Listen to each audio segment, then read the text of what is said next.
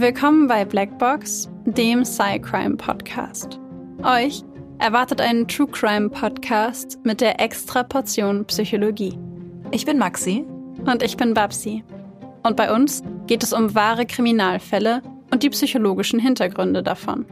Als studierte Psychologinnen schauen wir uns an, warum psychisch kranke Straftäter tun, was sie tun und was die psychologischen Hintergründe sind, die dahinter stehen.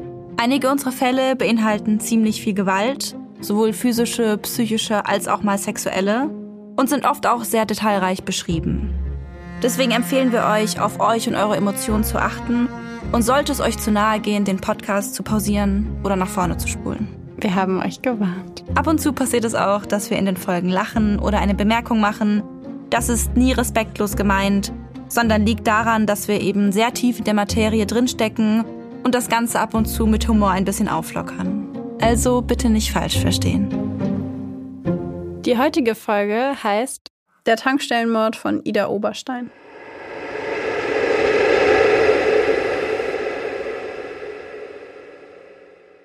Wir haben heute mal wieder einen Fall für euch dabei, der aus unserer Community kommt. Und zwar hat uns ein Hörer, eine Hörerin auf Insta geschrieben ähm, und hat sich diesen Fall gewünscht, den wir heute behandeln. Und leider haben wir uns nicht aufgeschrieben, wer diese Person war. Und es ärgert mich total, weil normalerweise schreiben wir das immer raus und schreiben uns dann in unseren Redaktionsplan mit dem Namen der äh, Menschen, die uns das geschrieben haben, damit wir dann immer Grüße raussenden können und uns bedanken können für diesen Fallvorschlag.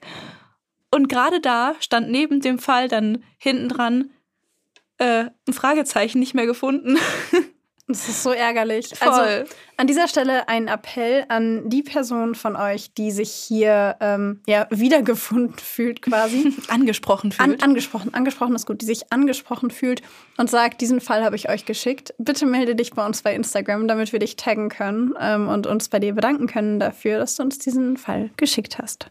Genau, und bis dahin schon mal hier. Dankeschön.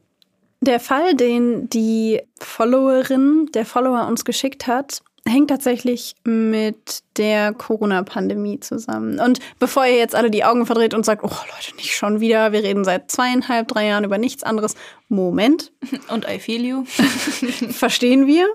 Aber es geht an dieser Stelle nicht in erster Linie um die Corona-Pandemie, sondern um das Thema Verschwörungstheorien und wie sie entstehen und warum manche Menschen, und das ist eigentlich die interessantere Frage, warum manche Menschen eher an Verschwörungstheorien glauben und manche Menschen nicht.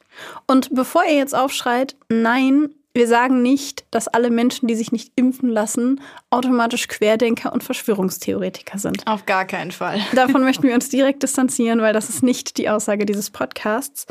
Aber der Fall, der uns zugeschickt wurde, hängt eng mit der Corona-Pandemie und dem Thema Verschwörungstheorien zusammen. Und nicht nur die Abonnentin, der Abonnent dachte, das wäre ein interessantes Thema, sondern wir offensichtlich auch. Und genau, deswegen präsentieren wir genau das heute. Ich denke, das wird auch klar, wenn man den Fall hört, um welche um welches Level an Verschwörungstheorien es gehen wird. Ähm, von daher sind wir weit weg von Menschen, die einfach sagen, ich fühle mich nicht wohl dabei, mich impfen zu lassen. Ich muss sagen, ich kann mich daran erinnern. Ich habe das damals, damals, das war 2021, ist das nicht so lange her, aber ich habe es in Nachrichten gesehen und ich war ziemlich geschockt davon. Ja, ich, ich war auch. ziemlich geschockt davon, welche Ausmaße das angenommen hat. Ja, ja, auf jeden Fall. Ich würde vorschlagen, dass wir direkt mit dem Fall starten. Bevor ich ihn heute allerdings vorlese, ein kurzer Hinweis von uns. Wir haben zu dem Fall sehr viele, sehr unterschiedliche Quellen gefunden und haben natürlich versucht, eine Quellenanalyse zu machen, also zu schauen, welche Quellen sind eher vertrauenswürdig, welche Quellen vielleicht eher nicht.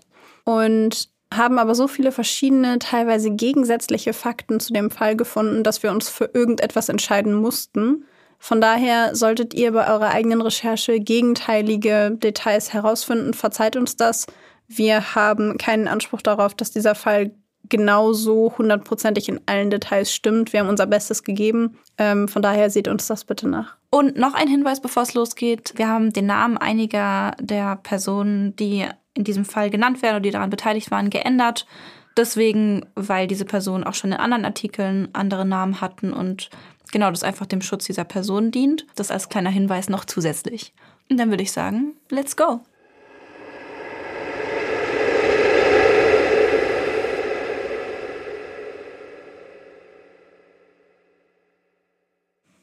Samstag, 18.09.2021.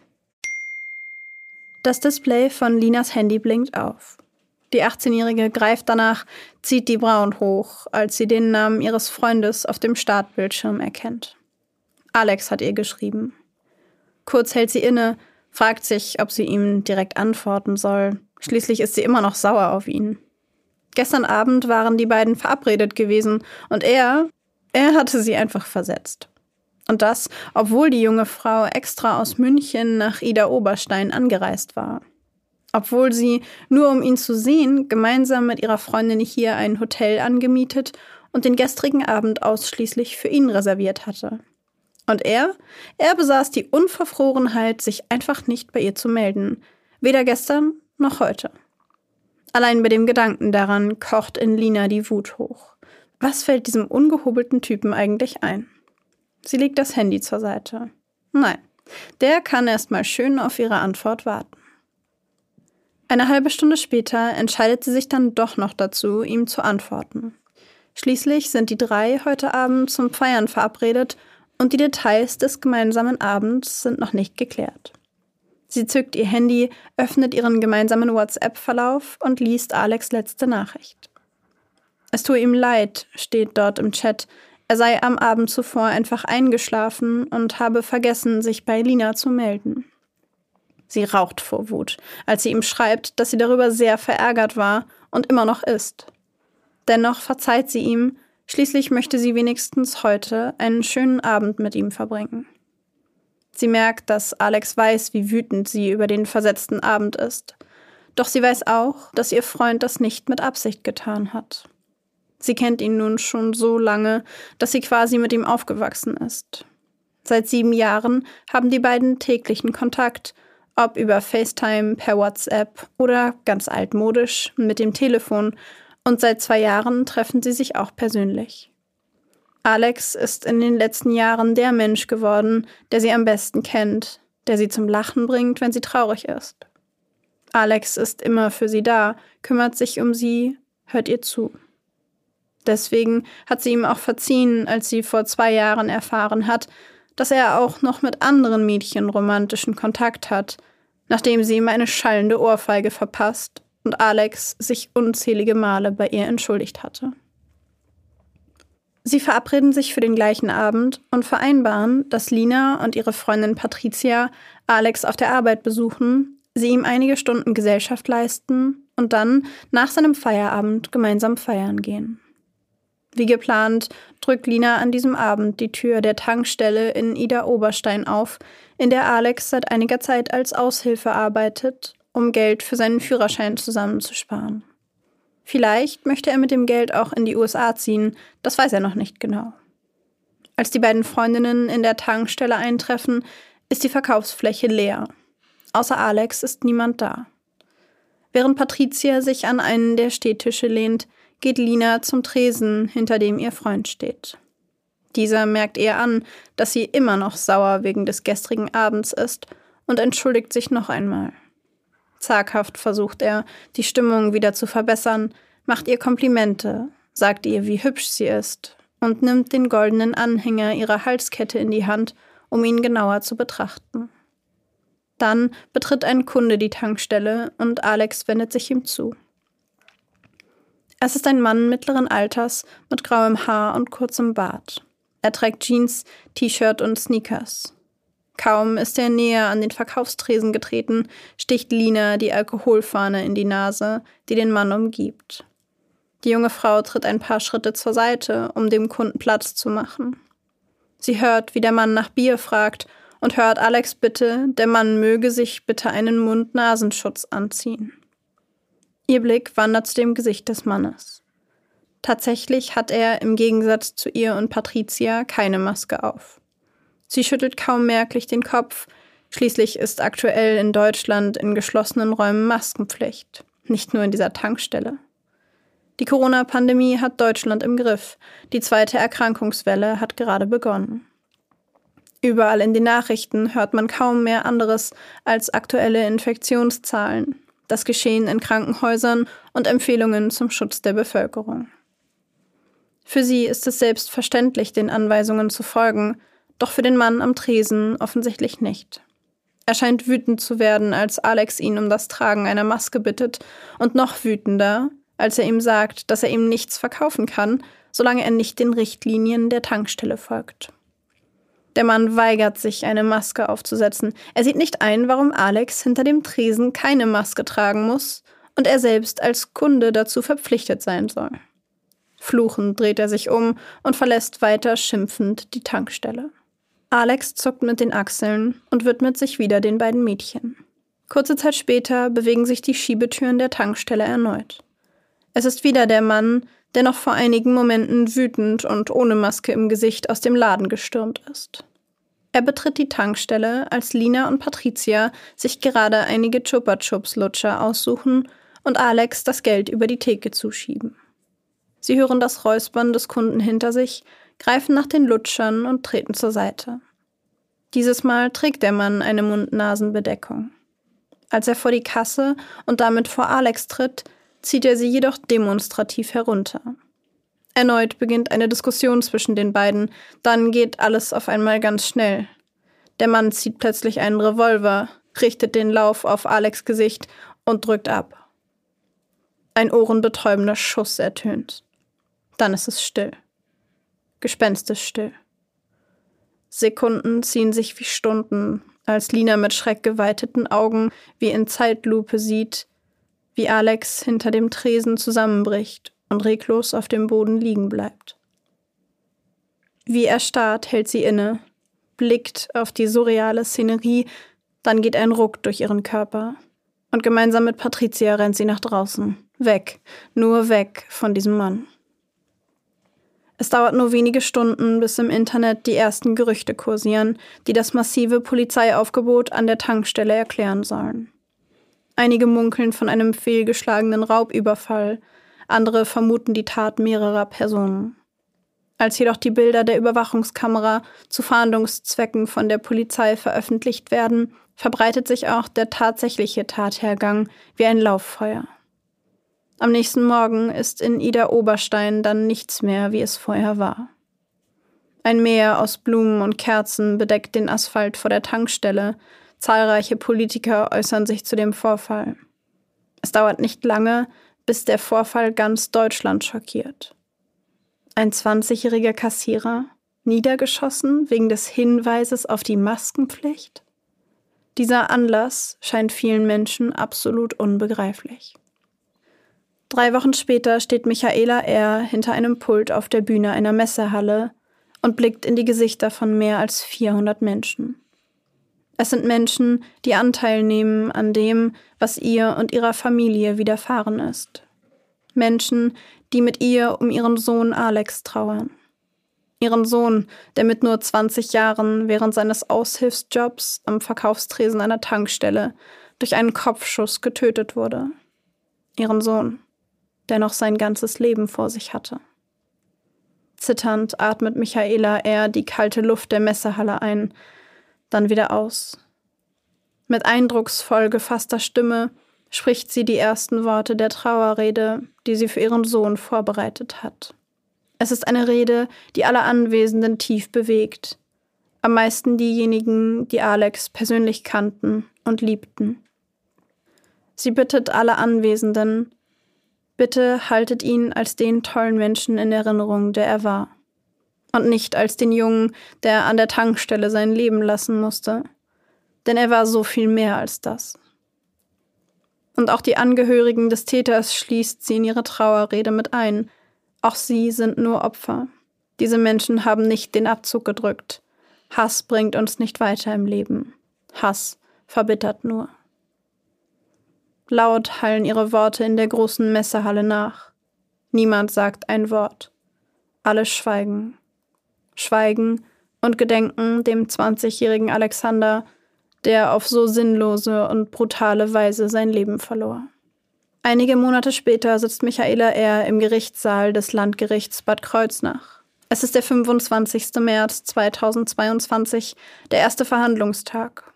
Der erste Tag, an dem sie dem Mörder ihres Sohnes, dem 50-jährigen Softwareentwickler Mario N., vor Gericht entgegentreten wird. 13 Verhandlungstage sind für den Prozess angesetzt. Man rechnet bis Juli mit einem Urteil und hofft als Nebenklägerin auf Gerechtigkeit.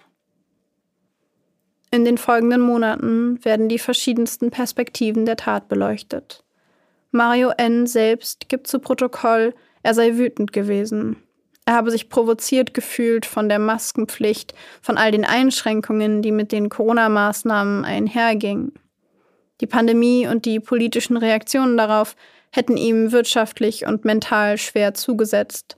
Er habe weniger verdient, habe seine pflegebedürftige Mutter wegen der Maßnahmen nur noch wenig gesehen, sie nur eingeschränkt betreuen können. Außerdem habe er wegen seiner Asthmaerkrankung Probleme mit der Maske gehabt. Schon einige Zeit vor der Tat habe er sich daher in einer psychischen Krise befunden und täglich Alkohol in hohen Mengen konsumiert. Und dann, an diesem verhängnisvollen 18. September, habe er an dieser Tankstelle Bier kaufen wollen, aber dieser Tankstellenboy habe ihm selbst diesen kleinsten Wunsch verwehrt, lediglich aufgrund einer nicht vorhandenen Maske. Mit der Tötung des jungen Mannes habe er ein Zeichen gegen die Corona-Politik setzen wollen. Es habe ihm gereicht. Aufgrund dieser beschriebenen Krise und dem Promillewert von 2,0 im Blut des Täters zum Zeitpunkt der Tat wird ein Gutachter zu Rate gezogen. Dieser soll klären, ob bei Mario N. zum Zeitpunkt der Tat eine verminderte Schuldfähigkeit nach 21 vorlag. Ebenso kommt der Gefängnispsychologe, der Mario N. während der U-Haft betreut, zu Wort. Die Entwicklung des Angeklagten wird vor Gericht als Entstehungsgeschichte dieses Mordes dargestellt, welche schon Jahre zuvor begonnen hat. 1972 wird Mario N. in der DDR als Sohn eines alkoholkranken Waffennahs und einer emotional eher abwesenden Mutter geboren. Bereits früh lernt er nicht nur den Umgang mit Waffen, sondern auch den Umgang mit gewalttätigem Verhalten, zu welchem sein Vater des Öfteren neigt. Bereits 2013 und 2014 vermacht sein Vater ihm zwei seiner Handfeuerwaffen, welche der Angeklagte zum Schutz gegen vermeintliche Einbrecher in seiner Wohnung lagert. Ab 2015 beginnt Mario N. eine für ihn ungünstige Entwicklung zu vollziehen. Eigentlich ein der CDU nahestehender konservativer Wähler ist er mit den Entscheidungen bezüglich der aufkommenden sogenannten Flüchtlingskrise immer unzufriedener. Er fühlt sich in Deutschland nicht mehr sicher, fühlt sich als Deutscher benachteiligt, denkt darüber nach, in das Heimatland seiner Lebensgefährtin, Indonesien, oder zu Verwandten in die USA zu ziehen. Mehr und mehr beginnt er, sich mit alternativen, immer rechtslastigeren Medien auseinanderzusetzen. Er entwickelt ein massives Misstrauen der Außenwelt gegenüber, nimmt sein Umfeld und insbesondere die Politik als feindlich wahr und fühlt sich zeitgleich in seiner inneren, persönlichen Welt zu besonderem berufen. Er sieht sich imstande, sich dem sogenannten Mainstream entgegenzustellen und nicht das zu tun, was alle anderen tun. Vor Gericht gibt er zu Protokoll, er wolle nicht abstreiten, dass er der Migrationspolitik seit 2015 kritisch gegenüberstehe. In der Realität zeigt sich dies jedoch wesentlich weniger harmlos. Mario N. taucht in die Welt der Internetforen ein, äußert sich ausländerfeindlich, extremistisch und rassistisch. Er besucht regelmäßig die Seiten der AfD, liest Beiträge auf der extrem rechten Plattform Infowars. Als die Corona-Pandemie dann beginnt, entscheidet er sich gegen eine Impfung und weigert sich, eine Maske zu tragen. Diese Entscheidung sorgt unter anderem dafür, dass er zahlreiche Aufträge von Auftraggebern verliert und er auf wirtschaftlicher Ebene von nun an zu kämpfen hat. Schließlich muss er sogar Betriebsmittelkredite aufnehmen. An seiner Einstellung zur Maskenpflicht ändert das jedoch nichts. Ab 2020 wird Corona dann laut Zeugenaussagen ein bestimmendes Thema für ihn. Bekannte sagen aus, es habe kein anderes Thema mehr gegeben. Dabei habe er eine eigene Einstellung zu Corona gehabt. Er habe das Virus nicht prinzipiell geleugnet, sondern sei der Meinung gewesen, es handle sich um eine normale Erkältung. Seine Informationsquellen seien hierbei eher alternative Medien gewesen, unter anderem Gruppen und Seiten, die er selbst als Querdenker-Seiten bezeichnet habe. Die Schutzmaßnahmen selbst habe er nicht für gerechtfertigt gehalten. Insbesondere die Maskenpflicht habe ihn wegen seiner Asthmaerkrankung massiv gestört. Kontakt mit Geimpften habe er vermieden, da er Impfungen für lebensgefährlich und extrem bedrohlich für seine Gesundheit erachtet habe. Die Verantwortung für die aktuelle Situation habe er insbesondere bei Angela Merkel und Jens Spahn gesehen. Irgendwann habe er sich so radikalisiert, dass er davon gesprochen habe, sich einer bewaffneten Gruppe anzuschließen. Schließlich habe er wegen der Impfung sogar den Kontakt zu seinen Bekannten und seiner Schwester abgebrochen. 2020 kommt es dann zu einem Vorfall innerhalb der Familie, den der Psychologe vor Gericht später als Knackpunkt bezeichnen wird. Sein Vater, der zu diesem Zeitpunkt offenbar unter Wahnvorstellungen und Halluzinationen leidet, schießt in diesem psychotischen Zustand erst Ens Mutter und dann sich selbst in den Kopf. Die Frau überlebt, schwer verletzt. Ens Vater stirbt an den schweren Verletzungen. Diese Tat und der Suizid des Vaters werfen N endgültig aus der Bahn. Er beginnt in erheblichem Maße Alkohol zu konsumieren. Trotz dieser vorbestehenden Dynamik sei N selbst erschrocken, wozu er in der Lage gewesen sei, einen Menschen zu töten. Er kann das nicht nachvollziehen, so der Psychologe. Er weiß letztlich nicht, warum er diesen Schritt getan hat. N empfinde große Schuldgefühle und sei sich erst jetzt bewusst, dass die Tat auch einschneidende Konsequenzen für sein Leben habe.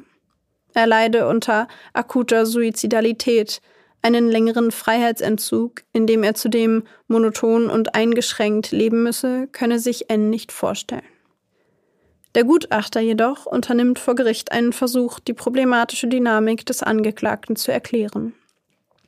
Mario N. habe keine funktionalen Coping-Strategien, um in Krisensituationen adäquat zu handeln. Wenn herausfordernde Umstände auftauchten, so der Gutachter, suche er Erklärungen, Schuldige, Sündenböcke in der Außenwelt. Diese sei in seinen Augen ohnehin als feindlich zu betrachten, so dass man sich gegen diese verteidigen müsse. Er nehme bei dem Angeklagten eine bedrohliche Entwicklung seines Mindsets wahr.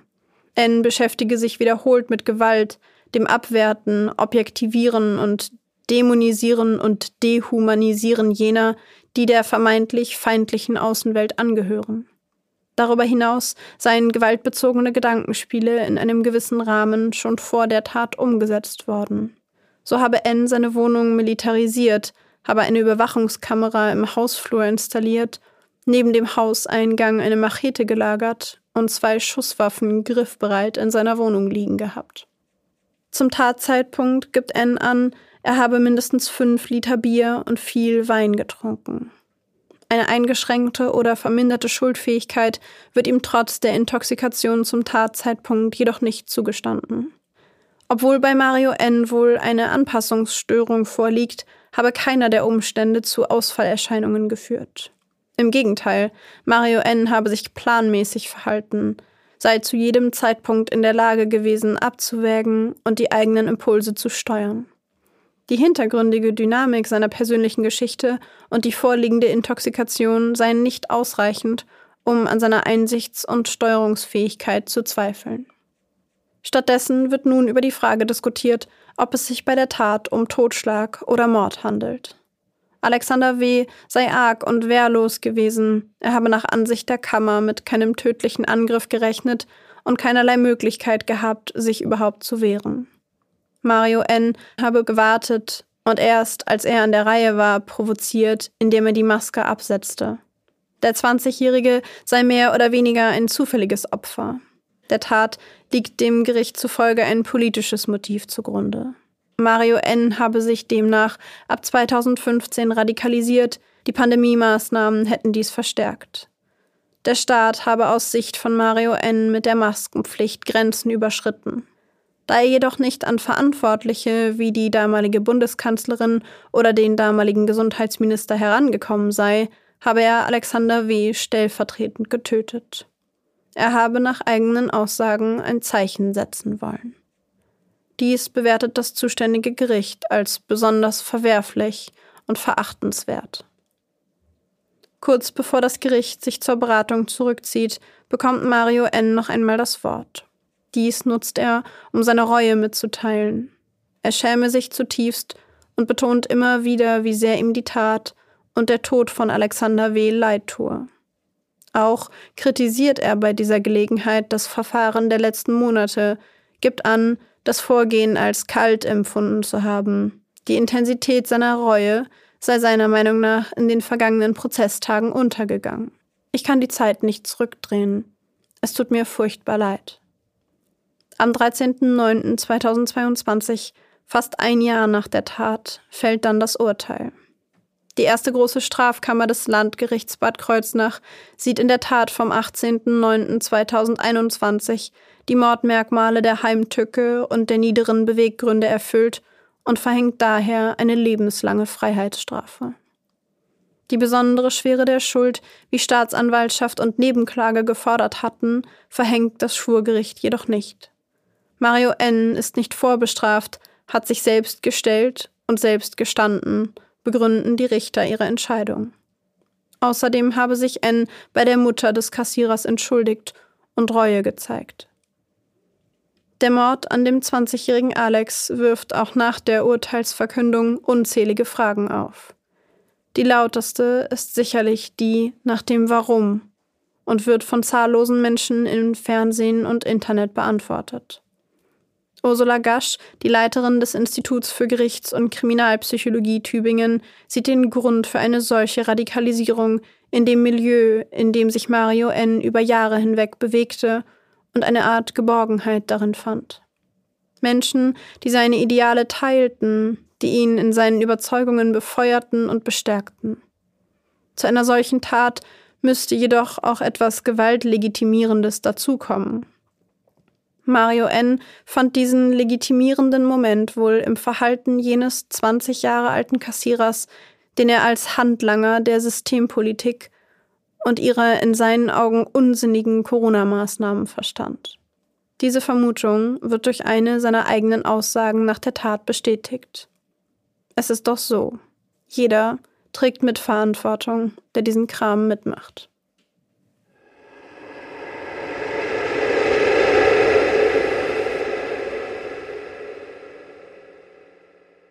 ich finde es immer noch krass, wie.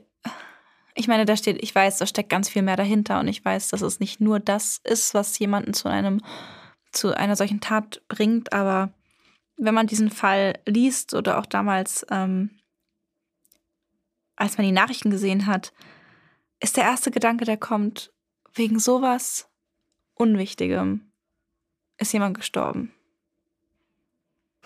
Ich muss gestehen, dass mich das auch am meisten schockiert hat daran. Dieses, ich meine, es gibt sehr viele absurde Gründe, um zu töten. Ja. Aber das ist auf jeden Fall in meinem Kopf relativ weit oben. Das, das wirkt halt so, also wegen sowas Kleinem, wie ob du jetzt eine Maske auf hast oder nicht. So, wegen sowas, ja, Unwichtigem. So, es ist, für, also für mich sowas Unwichtiges so ob ich jetzt eine Maske auf habe oder nicht. Und das hat einfach jemand dazu bewegt, jemanden zu töten. Ja, auf den ersten Blick, also das hast du ja gerade auch schon gesagt, ja. auf den ersten Blick wirkt es wie so eine Kleinigkeit. Ja, genau. Wie etwas, das so, das so nichtig ist, dass man sich gar nicht vorstellen kann, dass aufgrund dessen ein Mord passiert. Genau, das meine ich damit, ja. Mhm. Dass es wirkt irgendwie so, wie sagte ich es gerade, so banal. Wegen sowas Banalem ist jemand gestorben. Ja, es ist halt ein sehr also das meine ich überhaupt nicht respektlos, aber es ist halt ein sehr symbolischer Grund. Hm. Also weißt du, was ich meine? Weil die Maske ähm, steht im Hintergrund ja für ganz, ganz viel. Natürlich, eben, da steht ganz, ganz viel aber dahinter, aber. Das, was man in dem Moment sieht, ist ja. halt so, es ist einfach nur eine Maske. So. Das ist der erste Gedanke, der dabei kommt. So. Ja. Wirklich, wegen, wegen sowas. Wegen sowas. Ja, aber wir äh, sprechen ja auf jeden Fall gleich noch über diese ganzen Hintergründe, die dahinter stehen und dass es eben natürlich nicht nur dieses, dass es eben nicht nur an einer Maske liegt, sondern eben da sie symbolisch für die gesamte Corona-Politik steht und für ganz viel, was in diesem Menschen vor sich gegangen ist. Aber ich habe noch eine andere Frage. Das war ja keine Frage, das war eher eine Aussage, aber ich habe eine Frage, die mhm. ich mir während dem gesamten Fall gestellt habe. Und zwar hast du ja erwähnt, dass er ähm, mit dem Tragen der Maske Probleme hatte, weil er Asthma hatte. Mhm. Warum hat er sich nicht einfach eine Befreiung vom Arzt geholt? Also, weil ich kenne mich da jetzt nicht so gut aus, aber ich meine, dass Menschen, die eine Asthmaerkrankung haben oder ähm, so eine Atemwegserkrankung und Schwierigkeiten haben, mit der Maske Luft zu bekommen, dass die einen Attest bekommen können, vom Arzt keine Maske tragen zu müssen. Warum hat er keine sich geholt? Also es gab diese Asthma-Diagnose, die stand im Raum. Mhm. Und ähm, er selber hat ausgesagt, dass er Therapie bekommen hat in Form von so Pumpstößen mhm. mit so einem Medikament, das er halt einatmet. Und hat halt selber gesagt vor Gericht, er hätte eine Luftröhrenverengung aufgrund einer Notoperation, die er, der er sich unterziehen musste, als er auf, als Baby auf die Welt kam, weil er, als er auf die Welt gekommen ist, wohl blau gewesen wäre. Und die Ärzte hätten eine Not-OP gemacht und deswegen hätte er bis heute eine Narbe, die zu einer Luftröhrenverengung geführt hat. Mhm. Und daraufhin hat das Gericht einen HNO-Arzt berufen, der ein Gutachten erstellen sollte. Und der hat den Angeklagten untersucht und hat weder eine Narbe gefunden, noch irgendeinen Hinweis auf eine Luftröhrenverengung. Und hat bei ihm allerdings einen Polyp gefunden an der Stelle, die klassisch ist für Asthma bronchiale. Also, dass er Asthma hatte, kann schon sein. Aber er selber hat halt sehr viel von dem subjektiven Gefühl von Asthma gesprochen. Von daher ist gar nicht 100% klar, ob das wirklich diagnostiziert worden ist. Ah, okay. Ja gut, da gibt es ja auch Kriterien für, ne? Ich meine, wenn du einfach ab und zu ein bisschen Schwierigkeiten hast und es mal kurz schwieriger wird, dann kriegst du wahrscheinlich auch keinen Test. Ja. Oder wenn du manchmal das Gefühl hast, keine Luft zu bekommen, aber es eigentlich keinen Grund dafür gibt, dann kriegst du wahrscheinlich auch keinen. Also ich weiß es nicht. Ich kann die Frage nicht abschließend beantworten, aber das ist das, was ich ähm, darüber gefunden habe. Ja. Okay. Weil das hat, das habe ich mich nämlich gefragt, so. Also, das ist richtig problemlösendes Denken, wenn die Maske das Problem war. Warum hast du dir nicht einfach eine Desk geholt? Ja. Ähm, okay, aber das erklärt das natürlich. Dann nehme ich mal an, hätte er vielleicht oder hat vielleicht keinen Test bekommen. Oder er hat es gar nicht versucht. Oder er hat es gar nicht versucht, ja. Also es war ganz, ähm, also ich könnte mir halt vorstellen, dass es einfach als Ganzes sehr verdreht war und er vielleicht auch deswegen beim Arzt nichts bekommen hat oder vielleicht auch gar nicht zum Arzt gegangen ist. Weil, also es gibt, es gab so ganz, ganz merkwürdige Chatverläufe auch über seine Ansichten über die Welt. Mhm. Ähm, zum Beispiel hat er sich mit seinem, ich glaube, es ist sein Cousin oder Onkel oder so gewesen, der in den USA lebt. Und mit dem hat er sich darüber unterhalten, dass diese Friday äh, for Future oder Fridays for Future Demonstrationen ja eigentlich Demonstrationen sind, um die Steuern zu erhöhen.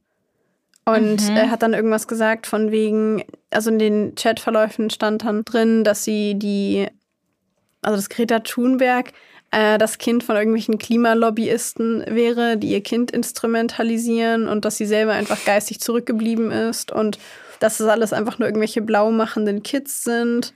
Und der Klimawandel ist eine Lüge, den gibt es nicht. Und das ist alles ein Vorwand, um die Steuern zu erhöhen. Und dann haben sie tatsächlich auch darüber gesprochen, dass sie darüber nachdenken, so Napalm anzuzünden oh, ja. und zu werfen auf die Fridays for Future Demonstranten und sowas. Okay. Also, ähm, da waren schon Gewaltfantasien. Ja, und also äh, auch so, es war einfach auch sehr realitätsfern. Mhm. Und ich könnte mir halt vorstellen, dass wenn du zum Arzt gehst und du da komplett ausflippst und sagst, also das weiß ich natürlich nicht, ob das passiert ist, aber ich könnte mir von dem, was ich über ihn als Charakter gel gelesen habe, vorstellen, dass er zum Arzt geht und komplett ausflippt und sagt, ich kriege keine Luft und ich will jetzt keine Maske mehr tragen und das ist sowieso alles Quatsch und bla. Und dass der Arzt halt ihm keinen Attest dafür gibt. Mhm. Ja, das kann ich, kann sein, ja. Hm. Wissen wir natürlich nicht, aber das äh, wäre was, was genau man sich vorstellen könnte, wenn man so sonst mitbekommen hat, wie er sonst so aufgetreten ist. Er wurde ja auch von den Bekannten davon berichtet, dass er kein anderes Thema mehr gab, dass er da Kontakt abgebrochen hat wegen diesem ganzen Corona-Thema. Er hat den Kontakt zu seiner Schwester abgebrochen, weil die sich hat impfen lassen. Krass. Also da war für ihn vorbei, weil er halt gesagt hat, ähm, dass Impfungen lebensgefährlich sind und Impfungen das Schlimmste sind, was man eigentlich machen kann. Also die Corona-Impfung sei das Schlimmste, was es gibt und das dürfte man auf keinen Fall machen und das sei richtig gefährlich und ja. Damit sind wir irgendwie direkt an so einem, an so einem Punkt, also an dem ich glaube, dass es irgendwie das Hauptgrund ist, warum Menschen an diese Verschwörungstheorien glauben und warum Menschen zu, zu Querdenkern werden, warum Menschen diese Impfung so sehr verteufeln. Ich glaube, dass da, also so wie ich es empfinde, so wenn ich das in meinem Umfeld oder erweiterten Umfeld mal mitbekommen habe, habe ich irgendwie das Gefühl, dass da, zumindest wie ich es mitbekomme, fast immer Angst dahinter steckt. Hinter dem ganzen Thema Verschwörungstheorien? Hinter diesem Ganzen, also hinter dem auch, wie sich das alles entwickelt. Also bei ihm ging das ja los mit, also gut, erstmal die ganze Geschichte ist ja schon, auch das mit dem Vater, mit der Kindheit, Gewalt, das ist ja alles, ne? Reden wir bestimmt gleich noch drüber, aber so richtig, dass es irgendwie losging mit dieser Unzufriedenheit, mit diesem, wie er es nennt, Kritisieren, ging ja los 2015 mit der Migrationspolitik, mit der er nicht zufrieden war. Mhm. Ähm, und da hast du ja gesagt, er hat sich nicht mehr wohlgefühlt, ähm, fühlt sich als Deutscher benachteiligt, überlegt, ob er aus Deutschland rausgehen soll. Ne, und da, also ich kann mir vorstellen, dass da ja auch sowas dahinter steht. Ich meine, da sagen ja die Leute so, keine Ahnung, ich, ich, was weiß ich, was da gesagt wird, die Ausländer nehmen uns unsere Arbeitsplätze Frauen, weg und so. Arbeitsplätze. Ah, nehmen, nehmen uns alles Dinge. weg, ne? ja. Nehmen uns alles weg. Da steht ja auch so eine Angst dahinter von wegen, ich komme zu kurz. Ja, weißt also was ich meine? Absolut. Ich glaube, dass äh, die, Co die Corona-Politik, dass die, ähm, dass die Migrationspolitik 2015 eine unglaubliche Unsicherheit in Deutschland ja. ausgelöst hat und dass ich das auch nach, also ich konnte das zu dem Zeitpunkt auch nachvollziehen, weil ich, ich hatte zu dem Zeitpunkt ganz, ganz viele Diskussionen in meinem Bekanntenkreis. Ich glaube, wir haben uns damals auch darüber unterhalten zu diesem Thema, weil ich glaube, die Art und Weise, wie das kommuniziert wurde, die Art und Weise, wie das ganze Thema Asylverfahren und ähnliches, wie das organisiert worden ist, beziehungsweise ähm, einfach wie dieses Thema angegangen ist und dabei, wie es kommuniziert wurde, hat halt für unglaublich viel Unsicherheit gesorgt, weil es, weil es nicht sehr organisiert wirkte. Ja. Und das hat natürlich ähm, Angst gemacht und Unsicherheit geschaffen. Und Unsicherheit ist immer ein optimaler Nährboden für irgendwelche sehr radikalen Ansichten. In Zeiten der Unsicherheit, das fand ich ganz interessant, das habe ich irgendwann mal gelesen, Stichwort Massenpsychologie, in Zeiten der Unsicherheit neigen Menschen zu einfachen, in Anführungszeichen, Lösungen, Klar. was immer auf die Extreme hinausläuft. Es geht also immer entweder in Richtung radikal links oder radikal rechts oder simpel gesprochen Linke und AfD. Ja, weil ganz ehrlich, weil die extremen Dinge sind die einfachen Erklärungen. Also ja, dieses klar, es ist, es ist so, so, das hängt mit dem zusammen, ist ganz klar, es gibt kein Grau, es gibt nur Schwarz und Weiß. Das ist einfach und es gibt Sicherheit. Ja, es gibt das Gefühl von, okay, das kann ich einordnen. Ja. Stichwort, ne? Unser, unser Gehirn hat ja gerne sehr eindeutig einordbare Dinge. So Grauzonen finden wir, also findet unser Gehirn prinzipiell erstmal blöd. Sonst zu anstrengend. Genau, und einfache Lösungen sind einfacher auszuhalten, mhm. einfache Probleme mit einfachen Lösungen, äh, mit Leuten, die sich vorne hinstellen und sagen, wir machen das jetzt so. Genau. Und ähm, ich will an der Stelle ganz kurz betonen, dass Maxi und ich an dieser Stelle nicht ähm, unsere eigenen politischen ähm, Interessen oder Meinungen oder wie auch immer ähm, reinbringen wollen, sondern das einfach eine Beobachtung von außen ist, wie wir das wahrgenommen haben, ohne zu sagen, wir sind rechts oder links oder Mitte oder was auch immer. Also versteht uns da nicht falsch, sondern einfach die Bewegung in der Gesellschaft, die wir gesehen haben, ähm, neigte in dieser Zeit, es war der optimale Nährboden für die AfD und das ist ein, ja, ist ein Fakt, dass die AfD mit der, mit der Migrationspolitik unglaublich zugenommen hat an zustimmenden Stimmen zu dem Zeitpunkt. Das ist ja auch das, was die AfD macht. Die gibt klare Erklärungen, die gibt klare Ansagen, die sagen ganz deutlich irgendwie in eine, sehr extreme Richtung, aber geben da deutliche Richtungen vor. Und halt so, dass man, dass, dass ich mir zum Beispiel denke, so, what? Aber für Menschen, die da, also es gibt ja Menschen, die sind dafür empfänglich und für die ist es dann sowas, was Sicherheit gibt. So, okay, da wird ganz klar gesagt, wie es ist und das ist eine Lösung, die, die, da kann ich mitgehen. Das ist, eine, das ist ein Standpunkt, den kann ich nachvollziehen und der ist klar und da wird sich, da wird auch nichts dran gerüttelt. Ja, weil es halt schwarz oder weiß ist. Genau, es ist halt einfach, genau. es ist halt simpel. Und leider ist die Realität aber eben nicht schwarz oder weiß, aber es ist eben angenehmer und leichter und einfacher, es zu glauben, dass es so ist. Ja. Ja, ich glaube, was neben der Migrationspolitik, die damals ja in vielen äh, Bevölkerungsschichten für Unsicherheit oder auch Angst gesorgt hat.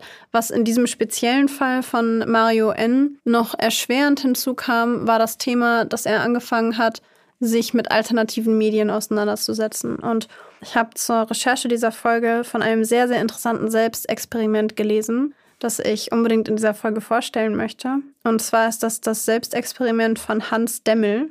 Hans Demmel ist Medienmanager und ähm, hat für ganz viele unterschiedliche Medien gearbeitet, war eine Zeit lang auch äh, TV-Manager, also mit TV-Medien hat er viel zu tun gehabt. Und ähm, der hat ein Selbstexperiment gemacht. Und zwar hat er sechs Monate lang alle Informationen, also sämtliche Informationen, die er bezogen hat, aus den alternativen Medien bezogen. Und erst hat er, also mit alternative Medien sind Medien gemeint, die sich quasi am Rand befinden. Also nicht die populärsten Zeitungen wie irgendwie die FAZ oder die Hannoversche Allgemeine oder die Süddeutsche oder sowas. Ähm, und auch nicht die Ta Tagesschau oder so, sondern kleine Zeitschriften, soziale Medien, irgendwelche Plattformen, auf denen Leute ja eine alternative Ansicht der Dinge publizieren, die gerade passieren. Mhm. Ich weiß nicht, wie ich das besser erklären soll. Hast du eine bessere? Es, ich denke, es war auf jeden Fall nachvollziehbar. Ich habe verstanden, was du meinst. Also es gibt ähm, keine, ich habe zumindest bei der Recherche keine offizielle Definition von alternativen Medien gefunden. Und ich will damit auch nicht sagen, dass alternative Medien per se falsche Nachrichten oder Fake News ähm, publizieren. Das meine ich damit gar nicht, sondern es sind halt nicht die Standardmedien, aus denen wir unsere Informationen ziehen, ähm, sondern häufig ähm, freie Journalisten von sehr kleinen Verlegen, die ja als Vereine oder so gegründet sind zum Beispiel. Also alles, was wir, was die Masse der Menschen nicht als Informationsquelle nutzt. Was ja erstmal überhaupt gar nichts Schlechtes ist, als freier Journalist irgendwie dann irgendwie was zu, zu schreiben oder eine Reportage zu machen. So, das finde ich an sich cool, dass es das gibt, aber. Ja, genau. Also, genau. Ähm, es gibt eine Definition, die sagt, alternative Medien sind nicht kommerzielle Projekte, die die Interessen der vom Mainstream ausgeschlossenen Personen vertreten. Also alles, was nicht Mainstream ist. Hier wird als Beispiel ähm, zum Beispiel ein Projekt angebracht von der LGBTQ Plus ähm, Community, mhm. die dann ähm, eine bestimmte Zeitschrift oder sowas aufsetzen, die die Interessen der LGBTQ Plus Community vertreten, die in der Gesellschaft als nicht Mainstream gelten, weil mhm. der Großteil der Bevölkerung dieser Community nicht angehört und die dementsprechend dann alternative, das wäre ein alternatives Medium. Ja. Das macht es aber nicht zu einem Fake News verbreitenden Medium per se. Mit alternativen Medien im Zusammenhang hiermit geht es aber um beispielsweise in diesem Fall um Medien, die, ja, sagen wir mal, am rechtsradikalen Rand sich befinden. Also zurück zu dem Selbstexperiment, um da wieder ähm, drauf zu kommen. Und zwar hat sich Hans Demmel sechs Monate lang ähm, nur mit diesen alternativen Medien beschäftigt, hat erst Zeitschriften am konservativ-bürgerlichen Rand sich angeschaut und ist dann gekommen auf Online-Medien, auf Online-Plattformen, beispielsweise KlarTV. KlarTV ist ein bekannter Fernsehsender, der als alternatives Medium bezeichnet wird und zumindest meiner Ansicht nach objektiv betrachtet nicht ganz nachvollziehbare Theorien zum aktuellen Weltgeschehen publiziert. Das halt dann die Gefahr bei alternativen Medien. Es wird wahrscheinlich dann nicht kontrolliert, ne? Ja, weil es sich weniger Leute angucken. Es ja, ist halt klar, halt einfacher, natürlich. etwas zu publizieren, gegen das wenig Leute anreden. Ja. Und Hans Demmel hat ähm, das eben sechs Monate lang gemacht und er berichtet selber davon, dass er eben angefangen hat mit diesen konservativ-bürgerlichen Medien und er von da in das Thema Online-Medien gekommen ist und dann sehr schnell nach rechts gezogen wurde. Also er hat dann angefangen, sich die YouTube-Kanäle von Autoren dieser Zeitschriften anzuschauen und war dann sehr, sehr schnell ähm, auf Plattformen, die rechtsradikale Inhalte ähm, publiziert haben und die dann auch sehr schnell in Richtung Verschwörungstheorien gegangen sind. Und er sagt, nach sechs Monaten, als das Experiment vorbei war, war er unglaublich deprimiert. Er hat alles angezweifelt, was von den ja, Mainstream-Medien, um diesen Begriff mal zu benutzen, von den Mainstream-Medien ähm, publiziert wurde. Er hat ein unglaubliches Misstrauen gegenüber jeglicher Form von Veröffentlichung gehabt. Und er selber hat gesagt, dass diese Form der Berichterstattung und diese, ja, diese Art der alternativen Medien, mit denen er sich beschäftigt hat, unglaublich viele Zweifel sehen und unglaublich viel Verunsicherung in ihm hervorgerufen haben. Und er hat darüber ein Buch geschrieben. Das Buch heißt Anderswelt, ein Selbstversuch mit rechten Medien, weil in diesem Zusammenhang hat er sich rechten Medien gewidmet. Und er selber sagt, selbst ein Jahr nachdem das Experiment beendet ist, zweifelt er die Aussagen von bestimmten Medien an, selbst von ähm, Medien, für die er selber gearbeitet hat.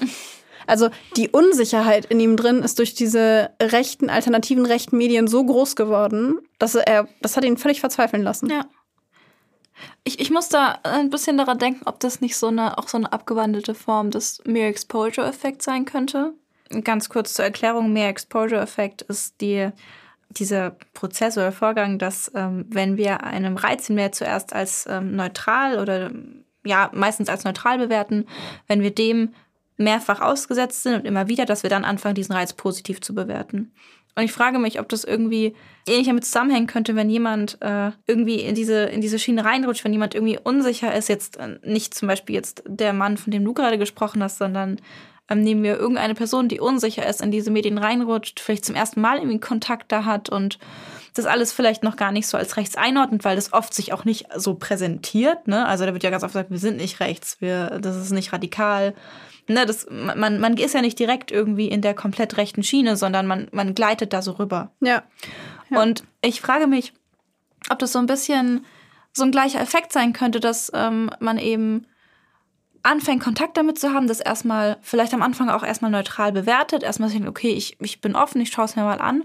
Und je mehr da kommt und je mehr man da konsumiert und ja, je mehr man Kontakt da hat, dass durch diese ständige Wiederbeschäftigung mit diesen Themen eben so eine dann in Anführungszeichen positiver Eindruck davon eben entsteht und man eben mehr dem zugeneigt ist, dem mehr glaubt, das mehr als die Wahrheit empfindet, weil eben man ständig nur dem ausgesetzt oder sich selbst ständig nur dem aussetzt. Und dann geht eben dieser, dieser Sog von irgendwie, was, was hast du gesagt, bürgerlich, konservativ, nee, konservativ-bürgerlich heran. Genau. Und dann rüber in dieses Rechte, ohne dass die Menschen es wirklich merken, weil es einfach ja, es ist vielleicht auch so ein bisschen so ein Kochtopfprinzip. Ne? Ja. Es wird immer heißer wie genau, der Frosch ja. im Kochtopf und merkst, merkst es aber nicht. Das, mir fällt das, das ist vielleicht ein komisches Beispiel, aber vielleicht kennt ihr das auch. Manchmal gibt es Lieder, die im Radio laufen, die ja, man am Anfang überhaupt nicht mag. Und irgendwann hört man dieses Lied, weil es in den Charts ist, zum 15. Mal gehört, man singt es mit und man findet es okay. Und irgendwann mag man es so ein bisschen. Und dann stellt man irgendwann fest, eigentlich mag ich das Lied immer noch nicht, aber irgendwie doch. Und ich habe tatsächlich darüber nachgedacht, ich habe keine Quelle dafür und der Gedanke kommt mir auch gerade erst, aber die Tatsache, dass das bei dem Herrn Demmel selbst ein Jahr lang später noch so angehalten hat, hat mich irgendwie stutzig gemacht. Ja. Weil ich dachte, naja, ähm, warum ist selbst, also ich meine, es war ja ein bewusstes Experiment. Mhm. Und selbst ein Jahr später zweifelt er immer noch an den Publikationen von Medien, für die er selber gearbeitet hat, von denen er also weiß, wie die recherchieren. Mhm. Und ich habe mich gefragt, ob das möglicherweise was damit zu tun hat, dass sich nicht nur in seinem Verhalten und in seiner Kognition etwas verändert hat durch den Effekt, von dem du gerade gesprochen hast, sondern ob sich auch auf neurologischer Ebene etwas verändert, weil sich ja vielleicht durch einen Lernprozess bestimmte Synapsen bilden. Und wenn man dann sechs Monate lang immer wieder den Weg geht von ja, aber vielleicht stimmt das alles gar nicht und vielleicht ist das alles gar nicht wahr und vielleicht ist das auch, äh, also diesen Unsicherheitsweg, dass man immer anzweifelt und immer denkt, vielleicht steckt da doch eine Verschwörung dahinter und vielleicht waren es doch die Illuminaten oder Donald Trump oder so, dass das möglicherweise auch anhält, selbst wenn man dann aufhört, das zu konsumieren. Also dass diese Bahn im Gehirn trotzdem immer noch mhm. vorhanden ist, diese Verbindung vorhanden ist und fast automatisch abläuft, wenn man mit dem Reiz einer Publikation konfrontiert ist. Weißt du, was ich meine? Ja, in meinem Kopf ist gerade Neurobiologie.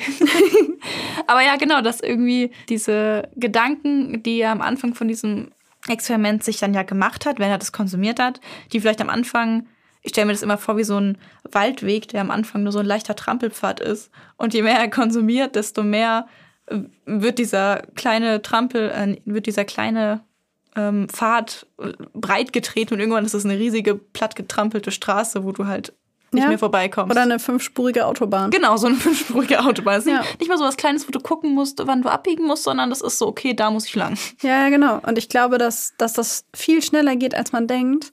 Und dass unser Gehirn an der Stelle viel beeinflussbarer ist, als wir eigentlich glauben wollen. Zumindest hat, zumindest hat dieses Selbstexperiment in mir ähm, sehr viel Gedanken dazu ausgelöst. Und ja. ich glaube, ich gucke mir das Buch auch mal an, das er geschrieben hat. Ich dachte mir auch gerade, ich fand das sehr interessant.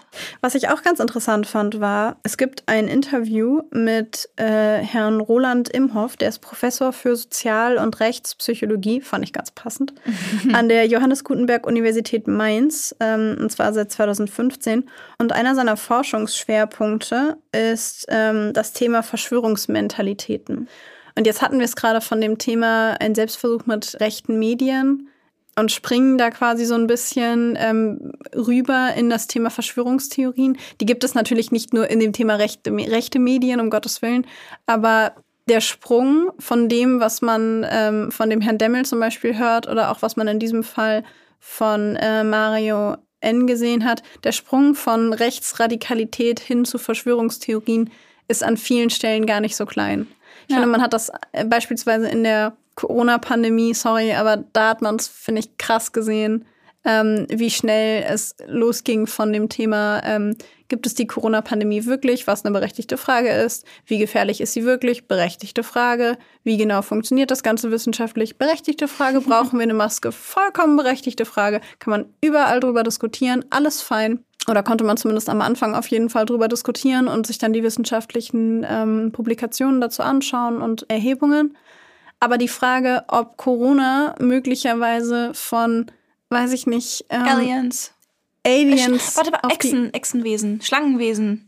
Habe ich auch schon mal gehört. Ja, also ob das von irgendeiner dritten Instanz auf die Welt gebracht wurde, um die Menschheit zu vernichten. Äh, wir haben für die Recherche für diese Folge haben wir ähm, irgendwelche mhm. Theorien gelesen, dass Corona ein äh, Menschenauslöschungsakt ist, der sieben Milliarden Menschen auf der Welt töten soll.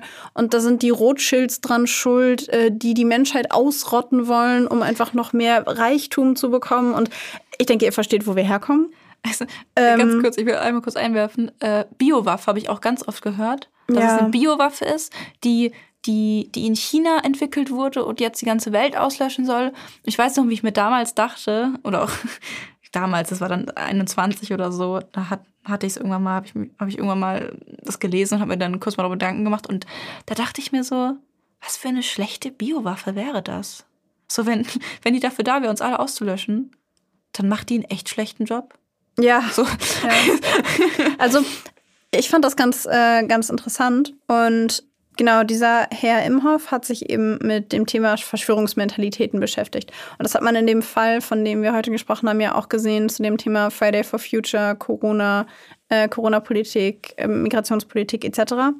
Und der Herr Imhoff hat herausgefunden, dass es bestimmte Menschen gibt, die anfälliger sind für Verschwörungstheorien als andere. Da geht es nicht um Schubladendenken, Menschen sind grau in allen Graustufen, die man sich vorstellen kann. Aber es gibt Menschen, die, und zwar Menschen, die soziale Ausgrenzung erleben, die das Gefühl haben, dass sie nur sehr wenig Kontrolle über ihr eigenes Leben haben und über ihre eigenen Lebensumstände die sind anfälliger dafür, an Verschwörungstheorien zu glauben. Bei Menschen mit ja, geringerer formaler Bildung, also geringere Schulbildung, aber auch Menschen, die besonders bereitwillig Muster in bestimmten Anordnungen erkennen. Also ich glaube, jeder von uns äh, kennt das. Es gibt irgendwie eine bestimmte Zahlenreihenfolge. Und dann gibt es Leute, die sagen, es ist ja ein witziger Zufall. Und es gibt Leute, die sagen, it's meant to be.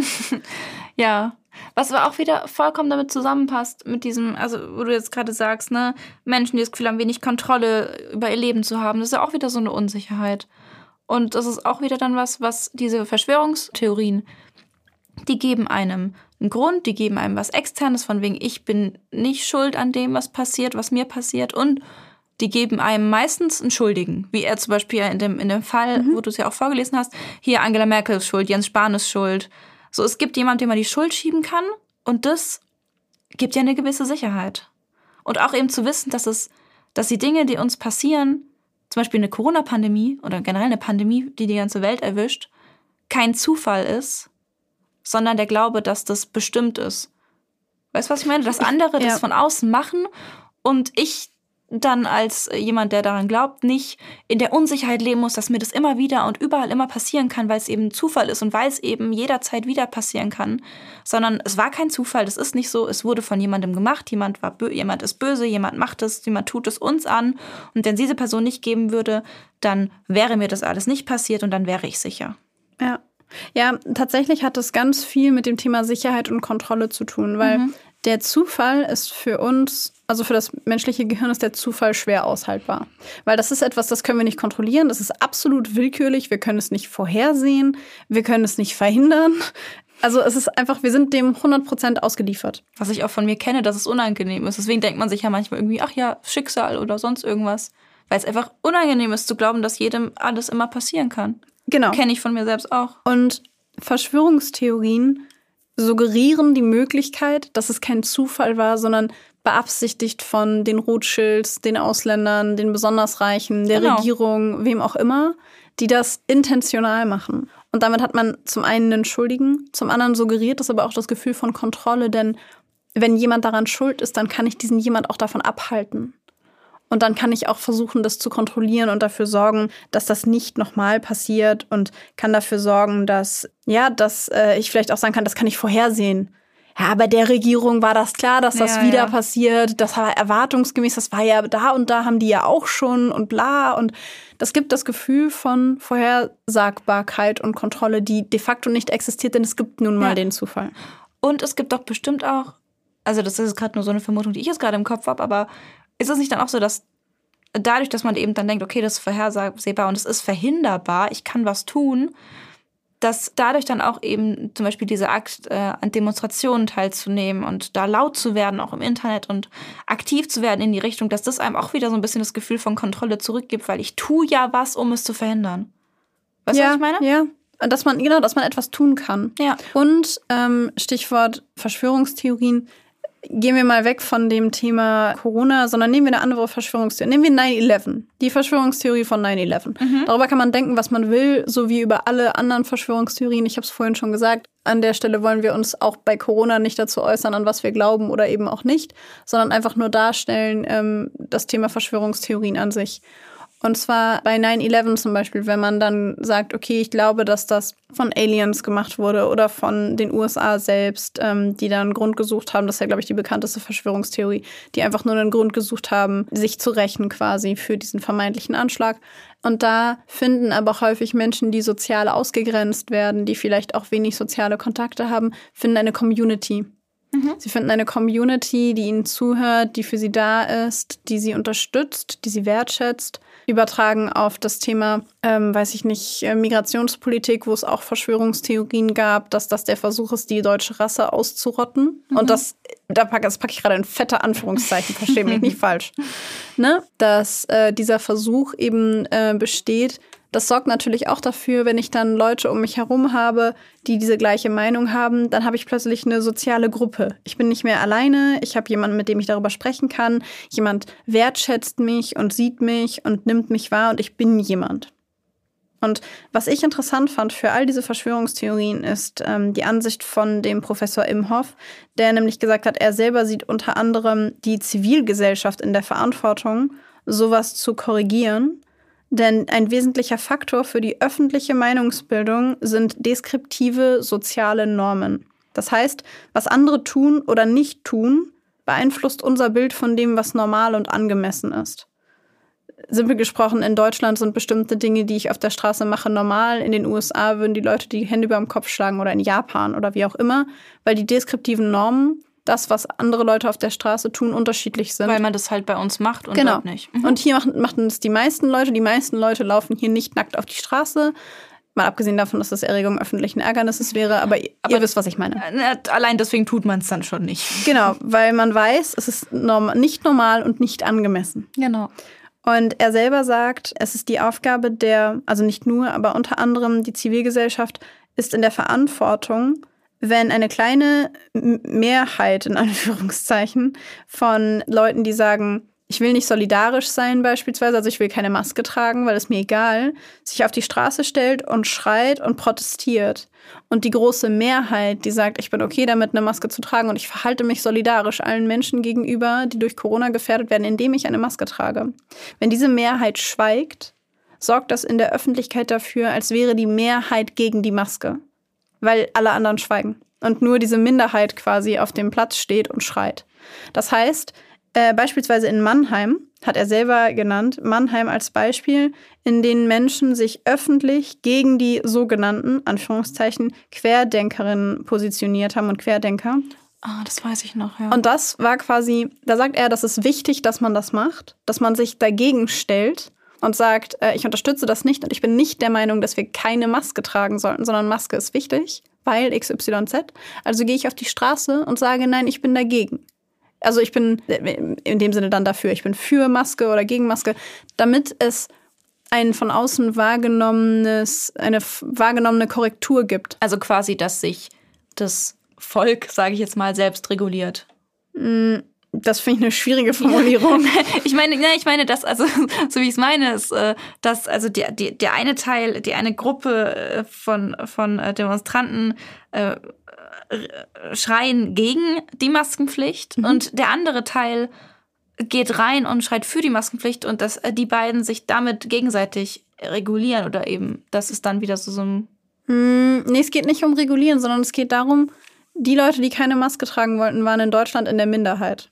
Ja. Und wenn aber hauptsächlich die Leute, die dagegen sind, auf die Straße gehen und schreien, dann sorgt das bei dem Rest der Bevölkerung, jedem Einzelnen, dafür zu denken, ah, die Mehrheit von Deutschland ist ja gegen die Maske, weil das die einzigen Leute sind, die schreien.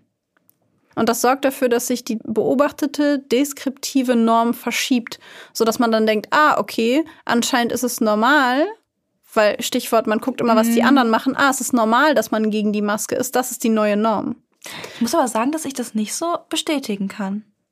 Also, weil, also ich, aber ich finde, dass es sehr auffällt, wenn zum Beispiel jemand, also ja klar, jetzt ist die Maskenpflicht ja so fast kaum mehr da, aber in der, in der Zeit, wo ja auch viele Demonstrationen waren, wo viele Leute diese Spaziergänge und was weiß ich gemacht haben, wo viel in die Richtung gab, dass es extrem aufgefallen ist, wenn zum Beispiel jemand in der Bahn die Maske abgesetzt hat oder wenn jemand im Supermarkt keine auf hatte, dass es aufgefallen ist und dass äh, zum Beispiel, ähm, wenn man selbst irgendwie bei, bei mir auch mal beim, beim Einkaufen passiert ist, dass ich nicht drauf achte und irgendwie die Maske runterrutscht und wenn ich das merke, mich dann irgendwie umgucke und mir denke, oh Gott, hat das jemand gesehen, ist das jetzt okay gewesen? Und mir kam das ehrlich gesagt andersrum vor, dass ich nicht, also dass ich nie das Gefühl hatte, dass es die Norm ist, dagegen zu sein, sondern weil, eher dafür. Weil die meisten Leute die Maske getragen haben. Du hast ja. um dich, genau, du hast um dich herum gesehen, dass die meisten Leute Maske tragen. In deinem Bekannten- oder Freundeskreis haben die meisten Leute gesagt, ich bin, nehme ich mal an, mhm. ich bin für die Maskenpflicht, ich finde das sinnvoll und ich halte mich daran. Und weil dem so ist, ist deine wahrgenommene Norm von dem, was angemessen und normal ist, Maskenpflicht. Das heißt, es geht um die wahrgenommene Norm der Menschen, die von Menschen umgeben sind, die auch gegen Maskenpflicht sind. Das heißt, ja, zum Beispiel die, die in den Demonstrationen sind, haben dann das Gefühl, okay, die, alle sind gegen Maske. Mm, die, die in den Demonstrationen sind, haben das Gefühl, alle, die mit mir demonstrieren, sind gegen die Maske. Stell dir mal und vor. Und die, die still sind, sind dann auch, also in, in der ihren Köpfen sind dann die, die still sind, die dann zum Beispiel zu Hause sitzen und nichts tun, sind dann auch Vielleicht, vielleicht auch gegen die Maske. Mhm. Also das, worum es geht, ist quasi, dass man ähm, Meinungen kundtun muss, weil man sonst davon ausgehen könnte, dass alle anderen auch dieser Meinung sind. Ähm, mhm. Das gibt es zum Beispiel auch in der Politik, wo es darum geht, wenn man selber, also wenn zum Beispiel das, was in den Medien berichtet wird, immer nur SPD ist beispielsweise. Und ich tausche mich in meinem Umfeld mit niemandem darüber aus. Und es wird immer nur über die SPD publiziert und nur über die SPD gesprochen und die SPD macht die sinnvollen und guten Sachen dann würde ich selber, wenn ich beispielsweise CDU oder FDP wählen würde, hätte ich irgendwann das Gefühl, ich bin die Einzige, die für FDP oder CDU ist, weil alle reden ja nur von der SPD. Mhm. Und ich glaube, dass wenn wir in Deutschland diese, ähm, wenn du selber nicht einkaufen gegangen wärst und du hättest dich mit niemandem unterhalten und du hättest auf der Straße nur Demonstrationen gegen die Maskenpflicht ge gesehen, dann wärst du, wenn du mit niemandem anders sprichst, schnell zu dem Ergebnis gekommen. Das stimmt, ja. Ah, okay, anscheinend mhm. ist Deutschland eigentlich komplett gegen die Maskenpflicht ähm, weil das, was dich umgibt und das, was du siehst, bildet einen Teil der vermeintlich wahrgenommenen objektiven Norm. Aber das ja, ist natürlich massiv abhängig von dem, was du siehst. Und abhängig von dem Umfeld, sozialen Umfeld, in dem du dich genau, aufhältst. Genau. Und Klar. je und dann kommen wir wieder zu, zurück zu dem Thema Radikalisierung und Verschwörungstheorien. Je mehr Menschen in deinem Umfeld an Verschwörungstheorien glauben, je mehr Menschen in deinem Umfeld sich radikalisieren, auf die Straße gehen und, weiß ich nicht, äh, demonstrieren gegen Echsenmenschen oder sowas, mhm. ähm, desto wahrscheinlicher ist es, dass du auch anfängst daran zu glauben, weil das deine Norm wird. Ja klar, weil wenn so viele Menschen daran glauben, dann kann es ja nicht falsch sein. Genau. Mhm. Ja, spannend. Stimmt. Ja, nee, klar, wenn es kommt auf das soziale Umfeld an, ja. Das, das macht tatsächlich Sinn. Was ich mich oft gefragt habe, und ich dachte, das passt vielleicht ganz gut in die heutige Folge, ist so ein bisschen die Frage, wie geht man denn mit Menschen um, die an Verschwörungstheorien glauben oder die diese extremen Meinungen haben. Ich denke, es gibt viele Menschen da draußen unter unseren HörerInnen, die vielleicht Menschen in ihrem Umfeld haben, vielleicht in der Familie haben, im Freundeskreis haben, die vielleicht in diese Richtung gehen, diese Ansichten haben. Und ich denke, dass sich da ganz oft die Frage gestellt wird, was mache ich denn damit? Wie gehe ich denn damit um? Kann ich dann überhaupt da irgendwie argumentieren oder soll ich es irgendwie einfach still ertragen und einfach nichts sagen? Weil also meine Meinung dazu ist, dass ähm, einfach Kontakt abbrechen jetzt auch keine Lösung ist. also bin ich persönlich kein Fan von. Muss natürlich jeder für sich selbst entscheiden.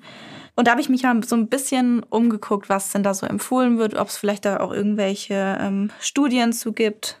Und es wird tatsächlich empfohlen, dass, nehmen wir an, ihr habt jetzt jemanden in eurer Familie, der da, ähm, keine Ahnung, glaubt, die Echsenmenschen haben Corona gebracht und Angela Merkel äh, ist diejenige, die da die Strippen zieht und was weiß ich alles, dann ist es tatsächlich überhaupt gar nicht zielführend, mit irgendwelchen Argumenten zu kommen. Da wird wirklich empfohlen, einfach am besten gar nicht kommen mit irgendwelchen belegten Argumenten, mit irgendwas Wissenschaftlichem, sondern es ist sehr viel hilfreicher, eine gemeinsame Gesprächsbasis zu finden und die sollte am besten irgendwie auf emotionaler Basis sein. Menschen sind eher über Empathie zu erreichen als über irgendwelche sachlichen Fakten, weil wenn zum Beispiel jemand in eurem Umfeld schon so weit drin ist, dann hilft da auch der Realitätscheck nicht mehr. So, das wird dann abgetan, es wird dann gesagt, ja, das sind die Mainstream-Medien, das ist gelogen, da sind die Zahlen geändert, was weiß ich. Also es bringt einfach wirklich überhaupt gar nichts. Aber was ich halt ganz wichtig finde in dem Bereich, ist wirklich mit Empathie ranzugehen und auch zu hinterfragen und darüber nachzudenken, wie es dazu kommen kann, dass eben diese Person diesen Verschwörungstheorien anhängt. Also keine Ahnung, vielleicht ist es wirklich Angst, die dahinter steht, Unsicherheit, irgendwelche anderen Gründe, über die wir vielleicht heute nicht gesprochen haben. Denn ich finde und was ich auch gelesen habe, ist, dass es, ich finde es falsch, irgendwie zu sagen, alle, die irgendwie in diese Richtung gehen, sind alle total bescheuert, sind dumm, sind, äh, was weiß ich. Ja, weil ich meine, da steht immer irgendwas dahinter und wenn es jemand ist in ihrem Umfeld, der auch irgendwie wichtig für euch ist, finde ich es auch natürlich total schwierig, da das einfach zu sagen. Und da kann helfen, in Kontakt zu gehen, irgendwie auf emotionaler Basis darüber zu sprechen. Wenn ihr allerdings Menschen in eurem Umfeld habt, die vielleicht gerade erst anfangen, irgendwie in Richtung dieser Verschwörungstheorien zu gehen, die gerade erst so ein bisschen damit sympathisieren, da könnt ihr noch mit Fakten kommen, da könnt ihr noch mit irgendwelchen Argumenten kommen. Und da ist es super wichtig, so konkret wie möglich zu werden. Damit ist gemeint zum Beispiel, wenn ähm, die Person vielleicht sagt, mit der Impfung werden uns Metallpartikel gespritzt, mit denen Bill Gates uns tracken kann dann. Auch schön. ja, mhm. genau, habe ich auch schon mal gehört. Und vielleicht euch vielleicht, dann fragt vielleicht, okay, woher hast du das? Woher, woher weißt du das? Wo hast du das gelesen? Und dann vielleicht so ein Check zu machen, ist diese Quelle vertrauenswürdig? Vielleicht zusammen zu gucken, Trifft es zu oder, oder, trifft es nicht zu? Oder kauft einen Metalldetektor und scannt euren Oberarm, wenn ihr geimpft seid. Auch gut. Genau, also sagst so konkret wie möglich zu werden, genau das, was die Person sagt, zu analysieren, zusammen drauf zu gucken und nicht irgendwie abwertend sein, nicht irgendwie äh, diese Person einfach verurteilen und sagen, ja, ist sowieso komplett verloren, hab gar keinen Bock mehr mit der zu reden. Das bringt halt einfach überhaupt gar nichts. Und indem ihr in Kontakt geht, könnt ihr diese Person verstehen und könnt vielleicht finden, irgendwie die gemeinsame Basis zu finden und auch so ein bisschen einen gemeinsamen Realitätscheck machen und vielleicht da auf einen gemeinsamen Nenner kommen. Was ich sehr viel geschickter und schöner finde als die Alternative, die zum Beispiel im Internet so oft geschrien wird in den Kommentaren, wenn ich da manchmal was lese, so, ja, also wenn das mein Bruder wäre, ich würde sofort den Kontakt abbrechen. Und ich denke mir so, nein, nein, würdest du nicht, weil es einfach nicht so einfach ist. Also wir halten fest, wenn jemand schon sehr tief in dem Thema Verschwörungstheorien ähm, ja, drinsteckt, würde ich mal sagen, dann macht es Sinn oder dann ergibt es Sinn, ähm, dass man versucht, im Hinterkopf zu behalten, dass das in den meisten Fällen Menschen sind, die einfach sehr viel Angst haben und sehr verunsichert sind von den aktuellen äh, Geschehnissen, egal welcher Art. Und ähm, da versuchen auf emotionaler Ebene darüber zu sprechen, wo diese Unsicherheit und diese Angst herkommt und zu versuchen, vielleicht an die Ursachen zu gehen. Und wenn das nicht funktioniert, kann ich mir denken, dass es dann wahrscheinlich besser ist, das Thema beiseite zu lassen. Ja. Weil ich meine, oft kommt man nicht auf ein gemeinsamen, oft funktioniert es nicht. Und sich da einfach halt auf die Dinge zu fokussieren, die man gemeinsam hat und die schön sind. Und die Menschen, die quasi am Anfang stehen mit Verschwörungsgedanken, bei denen man noch argumentieren kann, da ergibt es häufig Sinn, dass man da sehr konkret anfängt, über die Dinge zu reden und gemeinsam einen Faktencheck zu machen und sich vielleicht aber auch zu überlegen, was genau hat es denn für einen Sinn für die Person? Welchen Zweck erfüllen denn diese Verschwörungstheorien? Weil, wie gesagt, vielleicht geben sie einem das Gefühl von Kontrolle oder sie geben einem das Gefühl von einer Community. Mhm. Das war ähm, bei unserem Fall bei Mario N zum Beispiel der Punkt. Er hat das Gefühl gehabt, eine Community gefunden zu haben, die ihn verstanden hat. Und was Besonderes zu sein. Und etwas Besonderes zu sein. Und es gibt aber auch Menschen, die, denen gibt das ein Selbstwert verbesserndes Gefühl, weil sie quasi mit Fakten glänzen können, die andere Leute nicht kennen. Und sie sind quasi diejenigen, die die Wahrheit sehen. Also Alle hab, anderen sind Schafe. Genau, ich habe ähm, dieses Wort. Ich habe ein, ähm, ein Plakat gesehen auf einer Corona ist einfach das beste Beispiel dafür, aber auf ja, einer Corona-Demonstration von Menschen, die gesagt haben, Corona ist eine Lüge. Ähm, und da stand drauf, wir kämpfen, von, äh, wir kämpfen für euch, solange ihr schlaft. Ja. Und das ist natürlich etwas, ähm, das befeuert das, äh, das Bestehen bleiben in diesen Theorien natürlich weiterhin, weil wie kann ich mein Ego denn noch mehr erhöhen, als wenn ich sage, ich bin quasi die kämpfende Elite und in 100 Jahren werden die Geschichtsbücher Texte über uns schreiben, weil wir diejenigen waren, mhm. die die Welt gerettet hat, vor der, äh, haben vor der Impfung. Ja, es ist natürlich, es ist natürlich super, wenn ich diejenige Person bin, die wacher und schlauer und umsichtiger ist als alle anderen. Und alle anderen verstehen es nicht. Und ich bin aber die, die dann für sie kämpft, weil ich auch noch mich, mich für die anderen auch noch einsetze und ja. das als einzige so intelligent und so inform informiert bin und so auch so engagiert, mich da zu, damit zu beschäftigen und da ins Internet einzutauchen, sich das alles anzugucken. Das sind ja oft lange Videos auch und sowas. Ne, also so viel Aktionismus dazu haben für die anderen und dass ich die bin, die den richtigen Weg geht. Ja, und ich glaube, in dem Fall, den wir heute vorgestellt haben, sieht man so eine starke Kombination aus äh, dem Thema Selbstwerterhöhung, dieses ähm, ich bin besonders, ich bin zu besonderen Dingen quasi äh, hier und äh, stelle mich quasi gegen den Mainstream, kombiniert mit, äh, ich gehöre jetzt zu einer Community, hat sich viel ausgetauscht mit seinem Onkel aus den USA, hat da mhm. enge Verbindungen ähm, geschaffen vermischt mit diesem Fridays for Future ist nur für Steuererhöhung, also diese Verschwörungstheorien, das Leugnen von Dingen, die de facto da sind, Corona wahrnehmen als einfach nur eine Erkältung und inszeniert von der Regierung und was auch immer, Angela Merkel und Jens Spahn sind schuld. Hat selber das Gefühl gehabt, quasi derjenige zu sein, der woke ist, also der die Realität sieht. Und für ihn selber hat das natürlich auch einfach die Möglichkeit gegeben, die Schuld jemand anderem zu geben, und das hat ja auch was damit zu tun, wie gehe ich mit Dingen um, wie gehe ich mit belastenden Situationen um, bei denen ich Kontrolle verliere. Und das ist ja, Corona war für alle von uns ein Kontrollverlust, mhm. weil wir uns dem einfach beugen mussten, weil es aus unterschiedlichen Gründen sinnvoll war. Entweder weil es einfach eine Vorschrift gewesen ist oder weil man selber es für sinnvoll erachtet hat. Aber es war für uns alle natürlich das Gefühl von Kontrollverlust auf der einen oder anderen Ebene. Und man kann damit umgehen, indem man sagt, okay, Zufälle passieren. Corona ist entstanden, nicht weil jemand gesagt hat, ich zerstöre die Welt, sondern es ist einfach passiert und jetzt müssen wir damit dealen. Oder man sagt, okay, ich will die Maske nicht tragen, deswegen verdiene ich weniger Geld. In meiner Familie hat es einen ganz furchtbaren Vorfall gegeben und wegen Corona kann ich jetzt meine Mutter auch nicht mehr sehen. Und jetzt muss ich auch noch die Maske tragen, aber ich habe eigentlich Asthma und ich bin wütend und ich suche die Schuld bei jemandem. Und dann suche ich die Schuld bei der Regierung, leugne das Problem an sich und lasse dann als Coping-Strategie in Anführungszeichen meine Emotionen an jemandem aus, der überhaupt nichts dafür kann. Mhm. Und glorifiziere mich in dem Moment, im ersten Moment, aber auch noch, weil ich sage, ja, ich mache hier jetzt, äh, er hat im Vor Vorhinein, hat er in Chatverläufen und so gesagt, ja, hier, ich werde ähm, ausgewählte Dinge tun und ich werde es besser machen und ich werde Zeichen setzen, hat er ja noch gesagt. Mhm. Und danach ist er, nach der Tat ist er nach Hause gegangen und hat gesagt, er hat gerade sein Leben ruiniert. Also da gab es halt auch einfach einen krassen Fall von diesem erst, ich bin mega krass und dann, oh mein Gott, das war eine richtig, richtig dumme Idee. Ja. Aber da, finde ich, sieht man viele von den ähm, Eigenschaften, die wir jetzt so in dem Bereich Verschwörungstheorien besprochen haben. Total. Was mir gerade noch kam, ist, dass, also wir reden ja über verschiedene äh, Verschwörungstheorien und wir reden über diese ganzen Gründe, warum Menschen dem angehören. Und dieses, also diese, dieser Kontrollverlust, den du da in der Corona-Pandemie beschreibst und dieses Gefühl von Unsicherheit, ist ja wirklich in jeder Verschwörungstheorie drin, ne? Also wir haben vorhin Fridays for Future erwähnt, dass das, und er meinte ja, es wäre wegen Steuerhinterziehung. Ja, dass das nur ist, um Steuern zu senken. Ah. Äh, ja, Steuern, Steuern zu, erhöhen. Senken, bestimmt nicht. Ja, nee, Steuern zu erhöhen, sorry.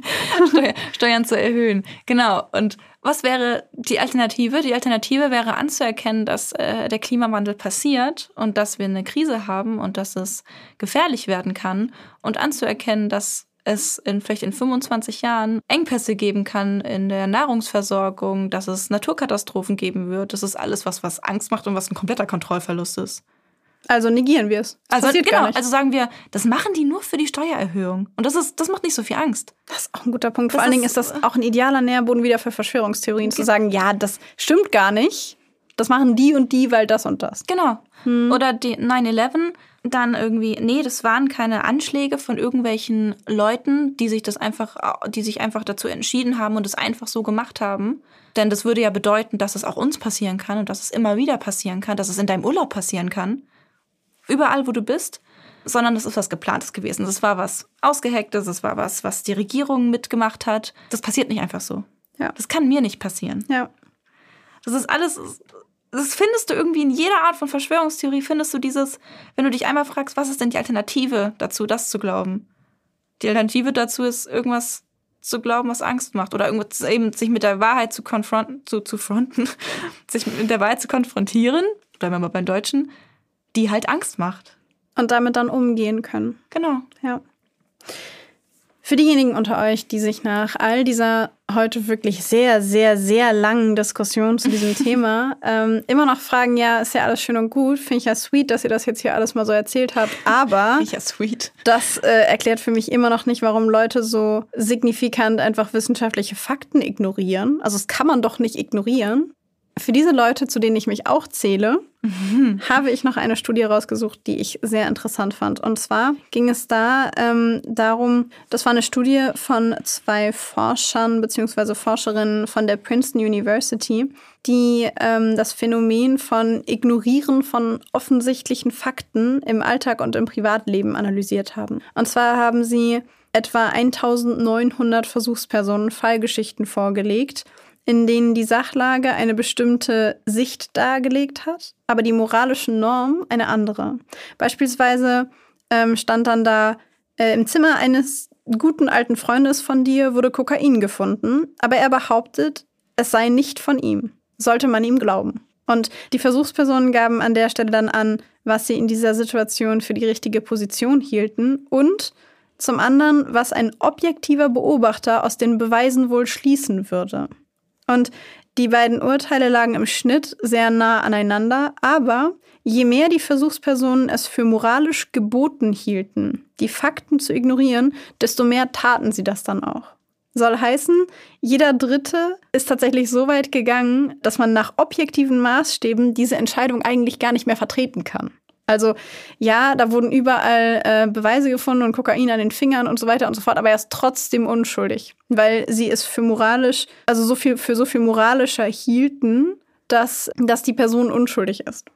Also interessanterweise, umso moralischer eine Ansicht in den Augen der Versuchsperson war, desto weniger Belege haben sie auch notwendig gefunden. Das heißt, hätte ich jetzt die Frage gestellt, es wurde Kokain gefunden und so weiter und so fort. Und ähm, das ist dein, weiß ich nicht, dein Bruder oder so und er wurde falsch, fälschlicherweise angeklagt. Dann würde zum Beispiel ein Beleg reichen, um zu sagen, ja, das ist auf jeden Fall eine falsche Anklage. Wohingegen, wenn das beispielsweise jemand wäre, bei dem ich sagen würde, okay, das ist äh, jemand, der schon seit 15 Jahren mit Drogen dealt, dann würde nur ein Beweis reichen und ich würde sagen, okay, ich halte ihn für schuldig, obwohl die wissenschaftliche oder die Faktenlage dieselbe wäre.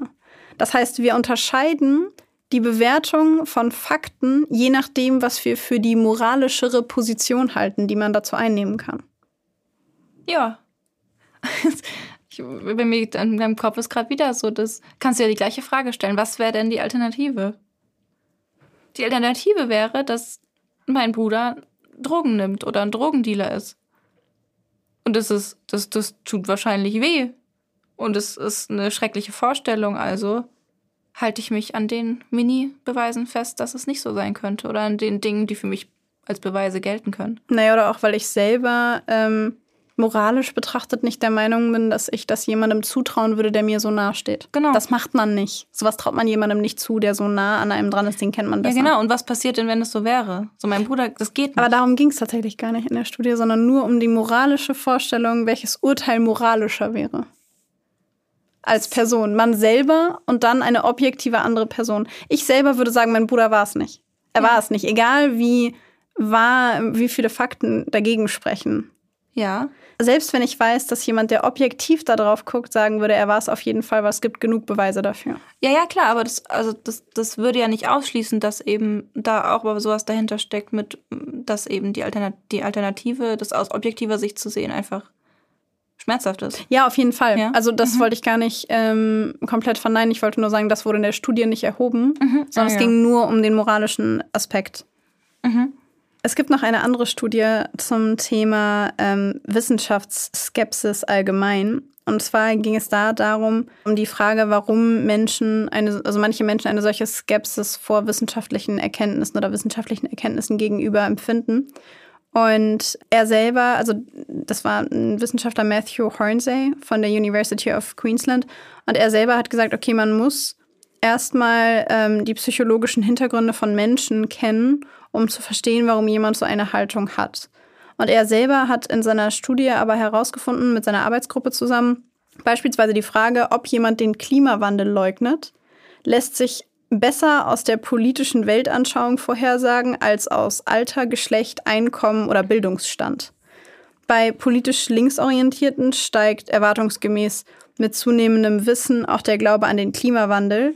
Bei Erzkonservativen ist es allerdings umgekehrt. Je gebildeter jemand ist, der erzkonservativ ist, desto skeptischer steht er dem Klimawandel gegenüber. Das heißt, diese konservative Einstellung kann ein Grund dafür sein, muss aber nicht, denn der Wissenschaftler oder der Psychologe, also der Forscher Hornsey, sagte selber, dass eine konservative Einstellung nicht per se ein Grund ist, wissenschaftliche Fakten zu leugnen, sondern dass da halt auch noch wirtschaftliche Interessen mit dazukommen. Also beispielsweise, ähm, wenn man den Klimawandel anerkennt, dann könnte das für die Kohleindustrie ziemlich teuer werden. Stimmt, das gibt es ja auch noch. Es wird teuer. Ja, Ja? und ähm, was ich auch interessant fand, war, es gab zum Beispiel auch eine Befragung bei dem Thema Impfskepsis.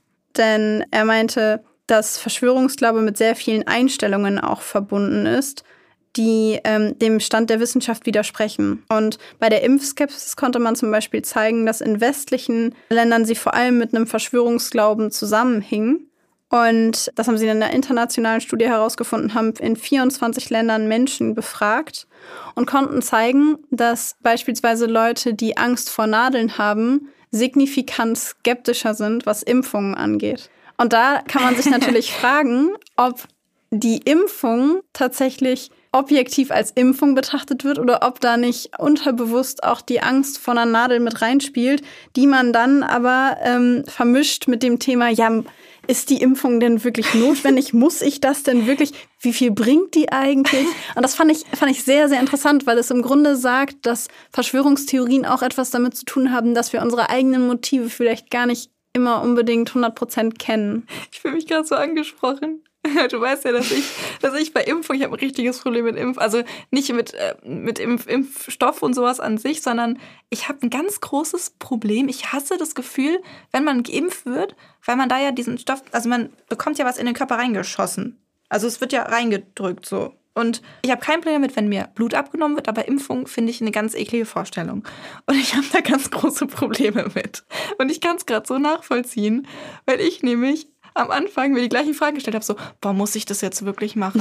Boah, scheiße, da gibt's mehrere Impfungen. Alter, da muss ich dann ja öfter hin. Ist das wirklich so notwendig? Ist es wirklich so schlimm? Oh, ich habe gar keinen Bock, ich will nicht. so all diese, diese Sachen, die du gerade aufgezählt hast, war ich so, habe ich gedacht, habe ich gedacht, habe ich gedacht, habe ich gedacht, habe ich gedacht. Ja. Ja, und das vermischt sich dann häufig und bezieht sich dann, also dann sagen Leute, ja, ich bin mir mit dem Impfstoff nicht so sicher. Aber es hat eigentlich gar nicht so viel mit dem Impfstoff zu tun, sondern mit der Spritze an sich. Fühle ich.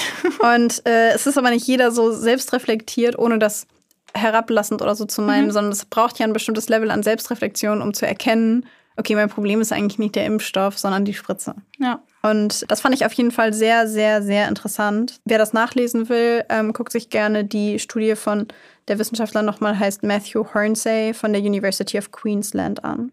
Also ich habe jetzt gerade nur Ausschnitte davon genannt, aber fand ich sehr, sehr interessant, so als, als Abschluss vielleicht noch. Mega. Ich finde die auch richtig spannend. Vielleicht lese ich sie mir mal durch, wenn ich mal Zeit finde.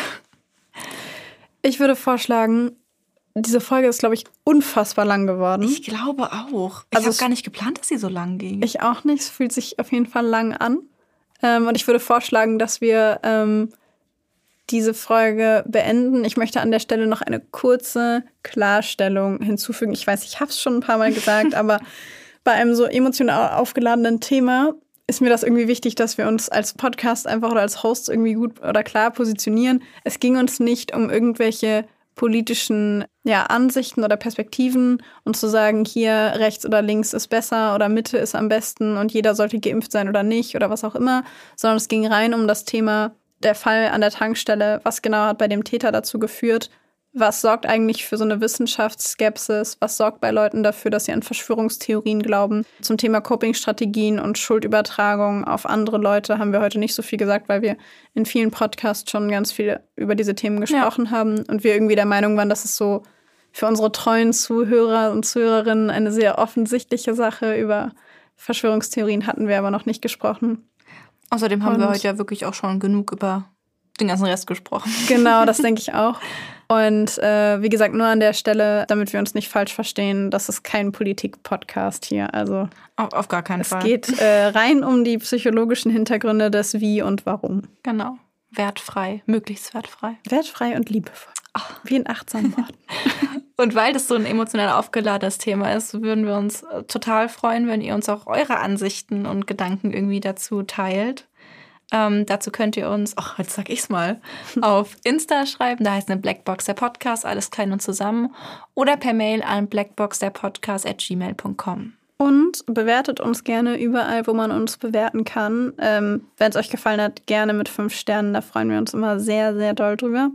Und ja, wir sind gespannt von euch zu hören, was ihr über Verschwörungstheorien und deren psychologische Ursachen denkt. Und in diesem Sinne, ich finde es ein schönes Schlusswort. Seid lieb zueinander. Und wir sagen Tschüss!